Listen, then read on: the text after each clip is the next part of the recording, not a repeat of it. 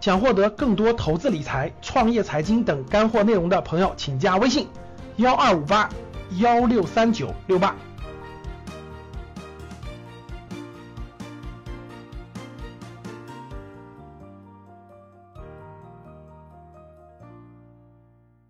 那我们聊一聊这个新政这个相关的背后的问题，也回答大家。我相信教室里有很多人有疑问，那现在到底能不能买房了，是吧？也交流交流。所以我们基本是这几个主题，各位。第一个就是为什么这时候出台这么多的房产新政，大背景是什么？第二就是我们解读解读房产新政背后的一些我们不了解的一些原因，我们解读解读吧，交流交流啊。第三个就是目前阶段还能买房吗？应怎么解决这个问题？第四个就是现在属于是中产财富焦虑啊啊，中国好不容易有了几亿的中产人群，对吧？手里好不容易有点钱了，结果很恐慌，很恐慌啊！总觉得这个钱呀好像要不值钱了，总觉得 这个不知道该投啥，好像不投，好像放着现金就烫手烫的不行行，等等等等吧啊！所以那个中产焦虑，咱们怎么破？咱们交流交流这几个主题，交流交流这几个主题啊！好了，那我们继续这个。出了很多新政，我们就不一一个解释了啊。就各个城市，总体上是二十多个城市出了这个限购政策吧。这个我相信大家都知道吧。这个就是呃，全国有大概二十二个城市出了各种各样的限购政策。这个我相信大家知道吧。这个不知道的答二，大多数都知道，对吧？大多数都知道。好的，大多数人都知道是什么这个。呃，简单来说呢，各位就是中国大概有二十多个城市都出了限购政策。什么叫限购政策呢？基本上简单来说啊，几句话我们就说清楚了。第一个就是基本上是户籍人口户当地本市的户籍人口可以买两套，然后非户籍非当地户籍的买一套。然后呢，社保有的要满五年，有的要满两年。就是说白了呢，就是这个购购买方就是购买这个购买这个环节啊，加了很多的条件。不符合条件就不能买了，然后呢，控制这个购买。第二就是那个提高首付比例，提高这个首付比例，提高这个贷款比例，就让这个其实呢也是抑制一部分的需求吧，就是多套房的。第一，你有多套房的就不让你买了；第二呢，这个这个这个这个这个提高了一些门槛，就提高了一些门槛。好了，那大家知道这个在房贷政策之前，大家知道不远的之前，二零一四年。刚刚大规模放开这个这个限购，大家知道吧？二零一四年初之前，全国各个城市都有限购的。比如说我印象很深，我记得我一三年去趟那个那个成都的时候，一三年去趟成都的时候，我说我我想买套房子，结果那个开发商就说必须有成都户口或者在成都纳税一年，呃，就是有有纳税记录或者社保记录，必须纳税满一年才行。必须纳税满一年，如果纳税不满一年或者社保不满一年，我当时在成都就没法买。我当时看的是成都地铁二号线西西府站还是西浦站那个旁边的，大概五千块钱，龙湖的房子大概五千块钱，我也不知道现在多少钱了，是吧？二十九号去成都，到时候我花半天时间考察考察，去考察考察。当时就五千块钱，我当时就觉得，我觉得能买，这有什么不能买的呢？我想买了，结果我一问。你有这没有成都户口，或者是在成都没有纳税或社保不满一年是不能买的啊，那我就没办法了，我就我就我就散了，就不考虑了。结果呢，对呀，这个这个全国各地城市一直有限购，到二零一四年初的时候房子卖不动，全国各地都卖不动，真的是卖不动，开发商急了，各地卖地也这个这个这个这个出点各种各样的问题了，所以没这么样，所以呢这个这个这个也为了去库存嘛，结果去。几个重大政策一放开，几个重大政策一放开啊，第一个就是不限购啊，你随便买，谁爱买谁买。这个你你爱户口是哪儿的，你爱有没有社保，全国各地除了北上广深有限购，其他全放开了。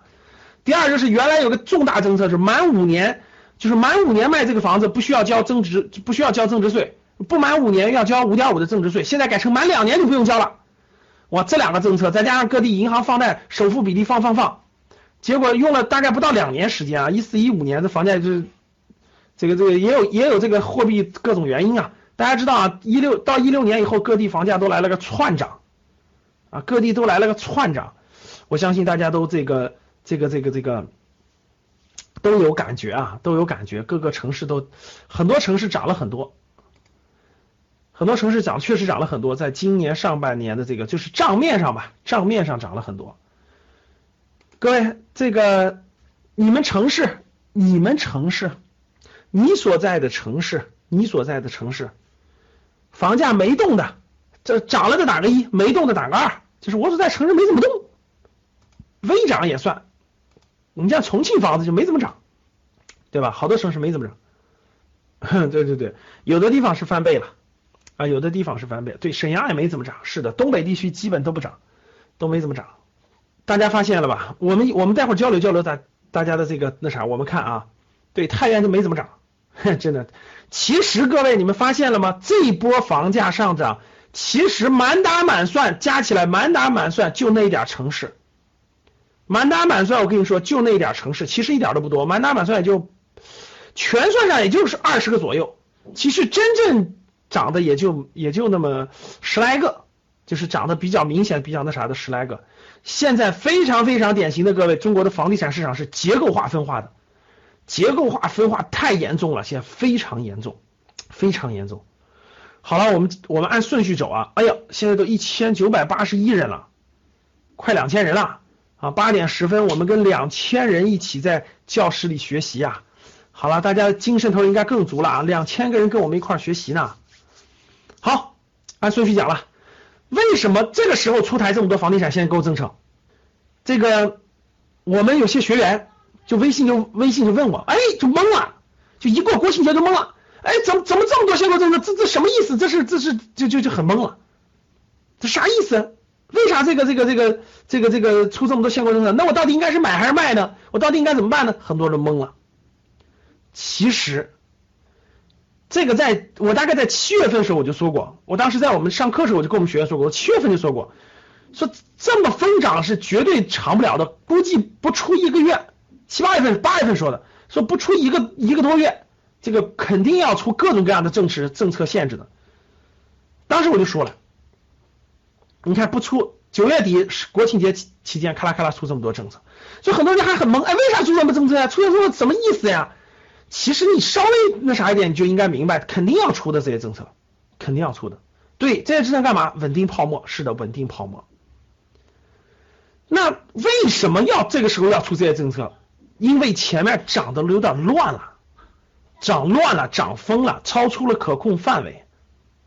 超出了可控范围，国家不是要它涨，就是咱这个中央政府不是要这个房价涨，其实是要什么？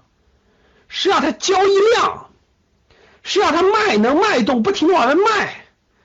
结果呢，一卖就疯涨，要不就不卖，要不就卖不动，要不就卖不动在那横着，要卖要快速卖就是疯涨，好像只有这两种情况，就回到了跟股市是一模一样，你们发现了吗？跟股一模一样。要要让大家买股票的时候肯定是疯涨的，要不然就疯跌的，就不存在中间模式了，不存在中间模式了。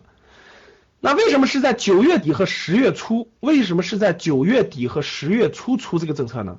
是因为二零一五年底到二零一六年初，整个全国的房地产市场来说，特别是核心城市涨涨的有点疯了，就是偏离了这个。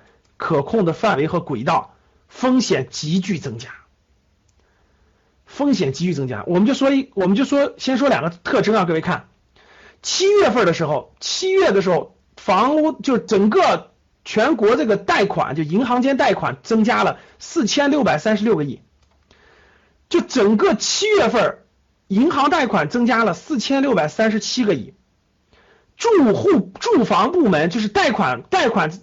的贷款增加了多少？各位，四千五百七十五个亿，哇！当时我看完这个信息后，我就崩溃了，我就直接在我的朋友圈就说：大家看到没有？一个月的新增贷款四千六百三十六亿里头，有四千五百七十五亿是房贷，这是啥概念？各位，大家知道这是啥概念吗？四千六百三十六减去四千五百七十五，剩余的那些是企业贷，大家能听懂吗？大家能听明白吗？就是他老板企业不不向银行借钱了，全是员工借钱呀，大家明白啥意思了吗？就是四千六百多亿里头，四千五百多亿是房就个人的房贷，真正的企业贷只有很少很少一百多亿，啥概念？就是企业都不贷，企业都不敢借钱了，企业都觉得借完钱也赚不到钱了，结果一帮打工的在那疯狂借钱。换句话说，就是老板都不借钱了，老板都看不到借钱为什么能赚钱，员工一帮他认为我肯定能还了贷款，所以全疯狂去借钱。大家能听懂了吗？这个能听明白吗？贷款借钱的全打工的呀，真正的老板不用贷款呀，他太有钱啊。所以说，老板不敢借钱了，员工疯狂借钱。结果才过了一个月，个像八月份，八月份新增贷款九千四百八十七个亿，各位看好了，一个月新增贷款九千四百八十七，一个月增加一万个亿，这让我想起来啥了，各位？二零一四年底、二零一五年初的时候，当时中国的股股股市一天的交易额一万个亿啊，一天的交易额一万个亿，最多的是一天两万个亿。转现在把这钱全转到房地产上，一天借款啊，找银行借钱借九千多个亿，就一个月。然后呢，住房贷款部门一个月贷款六千七百五十五个亿，大家看懂了吧？就是普通老百姓一个月要借六千七百五十五个亿的贷款去买房子的那个贷款的钱，老板只借了大概两千多个亿，大家看到了吧？就是就是这里面这个贷款增加了，说明了什么？贷款增加了说明什么？说明了什么？说明大量借钱的，大量借钱的都是什么？都是都是没有钱，没有多少钱的，他付不了全款，付不了全款，只能借钱买。那借钱买就意味着未来十年、二十年、三十年，你得还这贷款啊，你得工作稳定，得有这个收入你才能还啊。老板都不敢借钱了，老板都觉得经济形势不好，谁给你发工资啊？我给大家回答我，谁给你发工资啊？好，那既然大家这个那啥的，我就给大家普及个知识，好不好？先让大家先让大家明白一点。我问一个问题，各位听好了，听好了，听好了。假设你的房子值两百万，各位听好了，你的房子值两百万，听好了。你首付了百分之三十，六十万，贷款贷了一百四十万，结果假设啊，假设房价下跌了，跌房价房价。你的银行贷了一百四十万，各位听好了，你首付了六十万，结果房子整个房子整个跌跌跌的，整个跌到一百二十万去了，整个跌到一百二十万了，各位听好了，跌到一百二十万了，那那个你你银行贷款，你银行贷款还不上了，听好了，你银行贷款还不上了。还不上，就是或者或者你或者你各种原因你还不上贷款了，你说得了银行你拍卖了吧，拍卖了我我还，结果银行把你的房子卖了，卖了一百二十万，你还欠二十万，对不对？大家回答我，如果房子变卖以后不够还贷款的剩余贷款，是否还需要还？能听懂吗？是否还需要还？认为需要的打一，认为不需要的打二。就是大家懂我啥意思吧？我没钱还贷款了，对不起银行，房本不是房子不是在你那抵押的吗？拜拜，房子给你了，你爱卖卖去，我不管了。结果房子卖，银行拍卖完了以后，剩余的钱不够，听明白了吗？不够，就是卖完不够，怎么办？这时候这个钱还还不还？各位还不还？回答我还不还？认为还的打一，认为不用还的打二，就是。大家懂我的意思啊？就你借银行钱，结果你那个抵押房屋做抵押借的嘛，结果房子卖了还不上了，咋办？好，有打一的，有打二的是吧？有打一的，有打二的是吧？好，那我们先别管它能不能拍卖啊。由于你如果你是第一套房产，你自住的，银行不能强制拍卖，但是你也得还贷款，也得还贷款。咱们先普及这个小知识，把这个小知识普及给大家，各位听好了啊。如果房子变卖后不够还贷款，听好了，余剩余贷款是否需要还呢？四点给你解释清楚。第一，房屋抵押贷款，如果房屋变卖不够还贷款的不够部分，由买房人补足。听懂了吗？就是这个房子，如果你如果你有贷款，最后房子变卖完了以后，银行不是抵押的房子吗？变卖完了不够的，你是要补足的。是你不要房子了，欠的钱你也得补。你的房子卖完了以后，离你的借款欠多少，你还得补。谁说的？不是啊，听明白了啊？刚才所有打二的人，所有打二的人认真听啊！你我讲了半天了，还没听懂吗？你把你把房子抵押了，借了银行一百四十万，银行把你的房子卖了以后，你说你还不起贷款了，把你的银行卖了一百二十万以后，剩余的二十万，我一直问还不还吗？我这不告诉你了吗？必须还，继续还，房子卖完了欠的钱还要还，听懂了吗？第二，如果资产不够，银行不够，银行可以通过诉讼强制执行你的银行存款，或者是强制让你的冻结你的银行账户，明白了吧？如果你你就举个例子，你不还了，你偷偷你偷偷藏了点现金，你说这钱我不能还，房子啊你爱卖多少卖多少，银行拜拜，我不要这债务了。结果银行还完了欠的钱，可以强制冻结你的银行存款，听明白了吗？今天没有偿还能力，以后也可以追索。比如你今天没有，那没关系，十年之内你补齐。能听懂吗？如果拖延会增加各种费用，比如说诉讼费，那银行到底法院告你去，判你输了，诉讼费交，执行费、滞纳金、利息，明白了吗？银行的债是躲不掉的，啊各位，不是说你啊那房子我不要了，给你吧，不是啊。那是看价值的，听懂了吗？我为什么要把这个知识补给大家？各位，这就叫做杠杆投投资。你别觉得你你大家总想的是杠杆投资，我赚的多。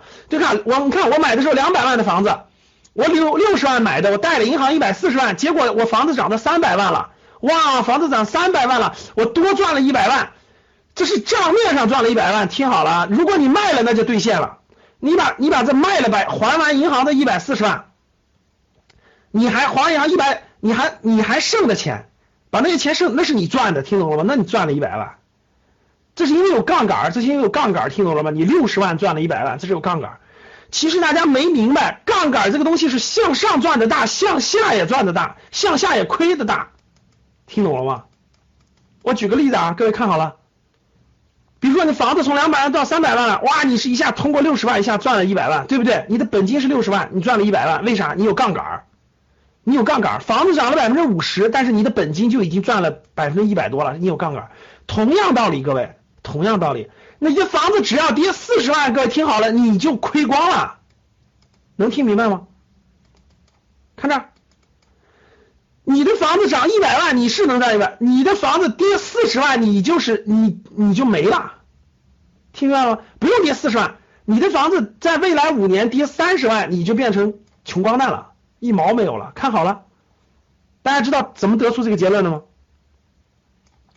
看这儿，两百万 跌到一百七，听好了，两百万跌到一百七十万，为啥你一毛钱没有了？五年时间，各位听好了，五年时间，我问大家，五年的银行的利息，银行贷款是先还银行利息还是先还本金？是先还银行利息还是先还本金？说，对，先还利息。你贷银行一百四十万，五年的利息，我告诉你多少钱啊？大概四十万左右，三十五万到四十万左右，就是五年你先还银行的利息，三十五万到四十万左右。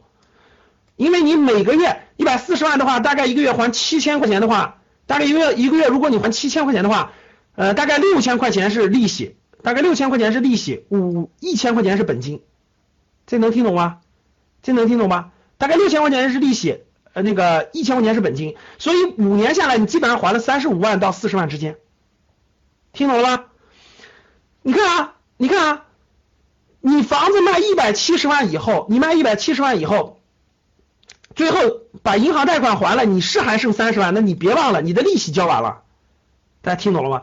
表面上它只跌了三十万，其实其实什么？你的利息已经交了三十万了，你的利息已经交了三十万了，然后你手里只能剩三十万，大家听懂了吗？其实这五年你损失了多少钱？六十减三十是个三十万，再加上你再加上你交的利息，大概三十五万到四十万，你损失了六十五万到七十万左右，就五年时间。其实你亏了一个，你所有就这件事儿，整个这个投资或叫投机的整个的本金其实都亏光了，能听懂吗？能听懂吗？各位能听懂打一，能听懂打一。所以我必须强调的是，杠杆儿不要想着所有事物都涨，杠杆儿涨的时候厉害，跌的时候也厉害，稍微跌一点儿，大家看两百万的房子跌百分之十五，你的本金就没有了。对，杠杆就放大收益，放大亏损，房子只要下跌百分之十五，你的本金就没了，你的本金就没了。银行利息加你一半本金出去了，你最后就剩一就剩一点，其实你亏了六七十万，能听懂吗？对，这点能听明白了吧？杠如果房价向上涨，如果房价向上涨，那肯定是它房价涨百分之五十，你能涨百分之一百，为啥？你也是杠杆，你能涨百分之一百，你能涨百分之一百五，为啥？你是三十万，你是百分之三十的首付，听懂了吗？借钱就是杠杆。借钱就是杠杆，借钱买房子，借钱买股票，借钱买任何东西都是杠杆。向上向上涨百分之五十，你能赚百分之一百五；向下跌百分之十五，你就亏光。这就叫杠杆，听懂了吗？为啥在这个时候必须强调这一点？这就是我们也是跟这课程有关系的。待会儿就讲到了啊，你就明白为啥讲这儿了啊。好，这点大家都听明白了吧？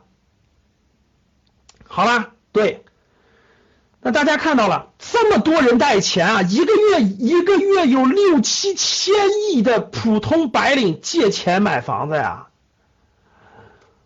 哇塞，这这这跟当年两万亿的杠杆买股票有啥差别？大家告诉我，股市也是一年多达到两万亿的杠杆的，这房子光这光这一波上涨，已经已经几四万亿的这个欠银行的钱了，这都是利息。这都是这都是利息加借的钱，稍微一个波动，稍微一个波动，你还中产呢，就直接打回那个那啥去了。稍微一个波动，真的不用多了，百分之二十的回调，立马立马这个一帮这个，你你就不用看数字，你就不用看数字，房价稍微回调百分之二十，当年套着高位的人立马成穷光蛋，他所有的所有的首付就没了，信不信各位？赌，叫你赌，好赌吗？不是都认为只涨不跌吗？所以为什么这时候出台？我们就说一个问题，各位，我就问大家一点吧：假如不出台限购政策，大家觉得会出现什么情况和结果？来，我们不要应试教育，应试大家知道应试教育怎么考的？应试教育是这样的，同学们，咱们考试了啊，请告诉我，二零一六年几月几号出台了什么样的限购政策？先背个日期，然后背限购政策的。三条是什么？这就是应试教育，听懂了吗？大家都是应试教育长大的，所以所有的都会背，都会背。二零一六年九月二十八号出台了国五条，分别是一二三四五，这有个屁用？百度一下全查出来了。真正的什么叫做智力开发？各位，请告诉我，假设咱假设没有出这个政策，大家请告诉我，到今年年底会是什么情况或结果？好，现在做题。这高考应该这么考就对了，从小学六年级开始就得这么教育。好，会出现什么情况？一步一步来，别随便说个崩盘。崩盘，崩盘这个字，这个太简单了。怎么崩盘？好，我们一步步来吧啊！你得描绘清楚。第一步，大家，我问大家，假设九月二十八的国庆节没有出台这个限购政策，我问大家，现在这个房价会是怎么样的？是不是继续涨，对吧？好，继续疯涨，没错。为啥？大家发现了吧？你身边的人已经恐慌了，你发现了吗？国庆节前九月份，你身边的人很多，哎，你身边已经有人开始恐慌买房的，给我打个一。啥叫恐慌买房？其实他根本不缺房子，他也不需要房子，他就他他就觉得，哇，什么人都涨了，什么人都涨，所有人买房都赚钱了，我是不是都赚钱了？我不买不行，我不买不行，有没有这样的人？我不买不行，你为啥？你为啥不买不行？不买我就吃亏了。我们办公室有六个人，连最傻的比我最傻的人都买房赚钱了，我再不买我就成最傻的了。于是我必须买，是不是这样的？各位，你身边有没有这样的人？你有这样的人，你给我打个一，是不是这样的？很典型吧？我们学员微信和电话跟我交流都是这样的。我同事都买了，他们都赚钱了，我不买不行。我说你为啥要买啊？我不买不行，我不买我那钱就亏了。我说你钱够吗？不够，贷款也得买。经常有人七八月份买一套，九月份买一套的，我们学员里都有，而且全是借钱，全世界银行的贷款，是不是各位？各位，你身边有是不是这样的？是不是这样的？好，那我们继续，咱们再假设，各位继续假设，各位听好了，继续假设，你是不是哎，身边是不是很多人恐慌的？包括你是不是也恐慌了？是不是你也恐慌了？好，继续假设，假设十月份没限购，各位假设一下啊，各位听好了，假设一下。我教你们一下什么叫做非应试教育。十月份假设没有限购，各位恐慌的人是不是会越来越多？大家告诉我是不是会越来越多？排队的是不是会越来越多？买不上怎么办？继续加码买。别人一万八买不上，我就一万九；别人五万买不上，我就六万；别人贷款贷三百万没事，我贷四百万，是不是这样的？是不是这样的？好，继续。十一月。十一月涨好，十一月继续涨，没问题，涨。十二月继续涨。中国人都是跟风的，各位知道吧？中国人普遍跟风，然后赌性特别强。所有整个社会上能拿出钱的人都拿出来了，能买的都买，买，买到有一天到十二月底，再有三个月差不多了啊。你说我说的对不对？看好了，我给你还原一下这个状态。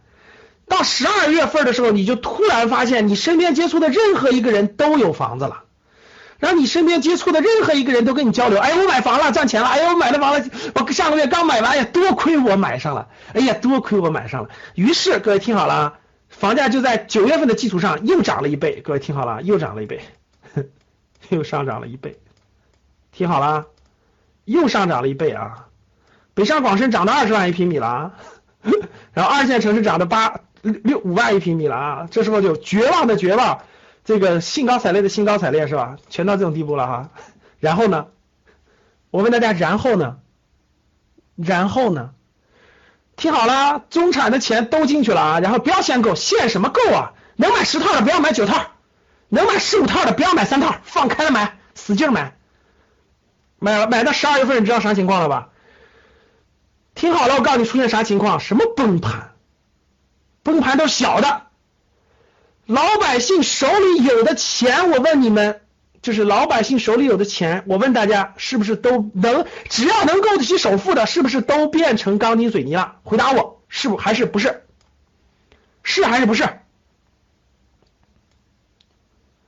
就是老百姓手里那点钱，全变成房子了，全变成钢筋水泥了。我问大家，贷款了没有？第二点，贷款了没有？贷款的人多不多？为啥多？因为他本来全款能买一套，他绝对不会这么干，买两套，各首付百分之四十，银行里贷两个，因为你没限购嘛，因为是不是这样的，各位？绝对是这样的。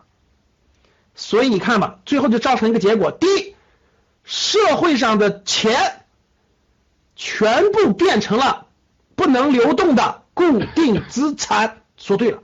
第二，银行贷款急剧升高，全部变成了房贷。你知道下一步将出现什么问题吗？各位，好，当这件事情完成这个板结之后，你们知道将发生什么情况吗？大家告诉我将发生什么情况？大家告诉我将发生什么情况？什么次贷危机？那都是轻的。社会会发现，整个社会没有血液了。人的人活着靠什么？大家回答我，人活着靠什么？对，人活着靠什么？人活着靠血液的流动，让全身把所有的营养能量带到全身各地头角，对不对，各位？结果所有社会上的资金全部进入不动产以后，整个社会上到处都没有钱。懂了吗？就你想找钱，到处都没有钱，企业家找不到钱，上学找不到钱，什么都找不到钱的时候，你知道会发生什么情况吗？各位，一旦流动性突然就断掉的时候，会出现什么情况？回答我，会出现什么情况？哼，你说的那都是轻的，会出现最明显的一个情况，各位听好了，不能或缺的物价迅速上涨。听好了，为什么？因为社会上没有流动性的时候，所有人都明白只有老百姓都需要的东西才会值钱。这时候必然做一件事，吃的东西就是最，就是社会上不能稀缺的东西将会暴涨。能听懂吗？能听懂打一，听不懂打二。听明白了吗？就是当大家手里都没有流动性的时候，最最后一波商人，最后一波手里有钱的人非常明白，什么都不用去碰，直接炒农产品就行了。所有的农产品将会疯狂上涨，你信不信？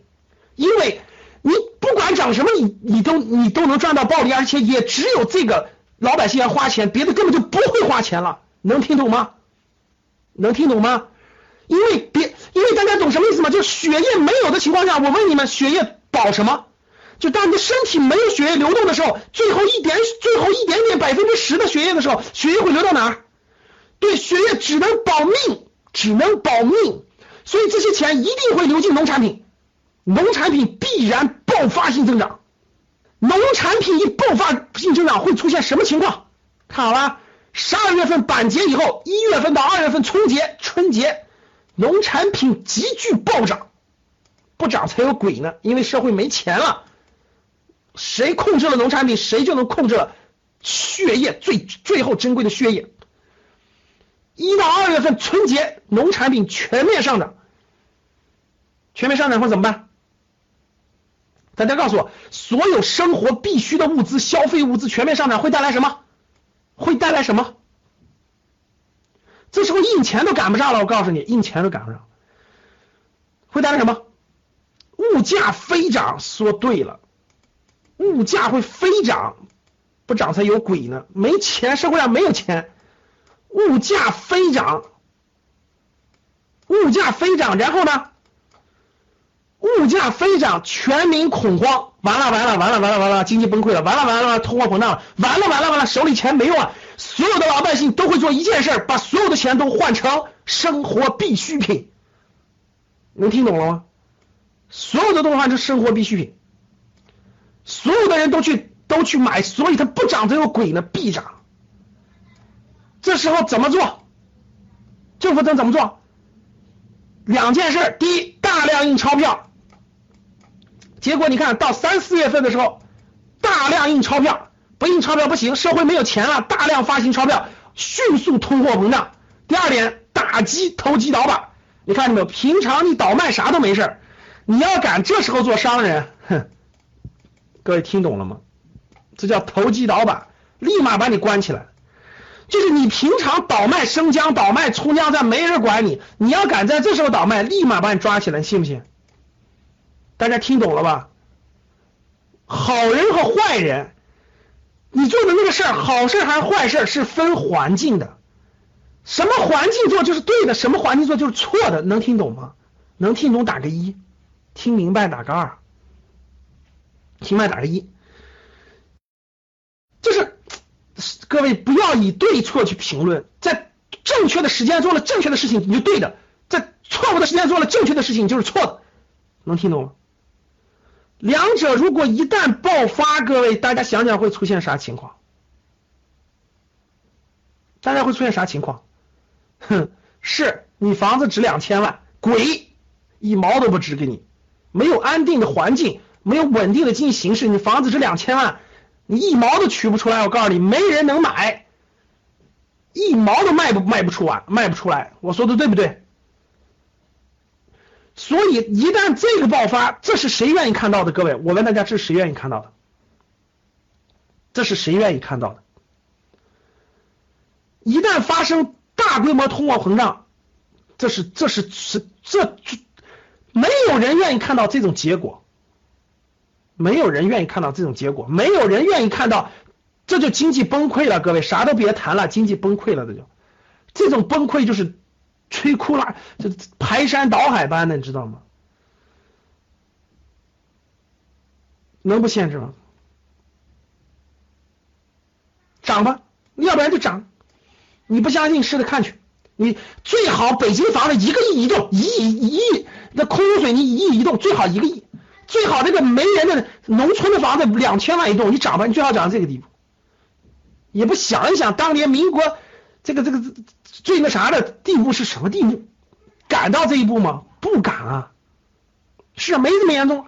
我这不是假设吗？假如不出现这个事儿，会出现什么吗？咱们就想极端情况嘛。你们不是都盼着房价涨吗？那就涨吧，没底了涨，不要限，限什么限？买，买跟炒股票一样炒，什么五千点，最好涨到两万点去，最好中国的房子一平米最好一平米卖一百万，这是最好的，不都成土豪了吗？好，涨吧。不都盼这结果吗？那就涨吧，限什么购啊？出什么政策呀？别出啊，涨呗！你也永远不卖吗？涨吧，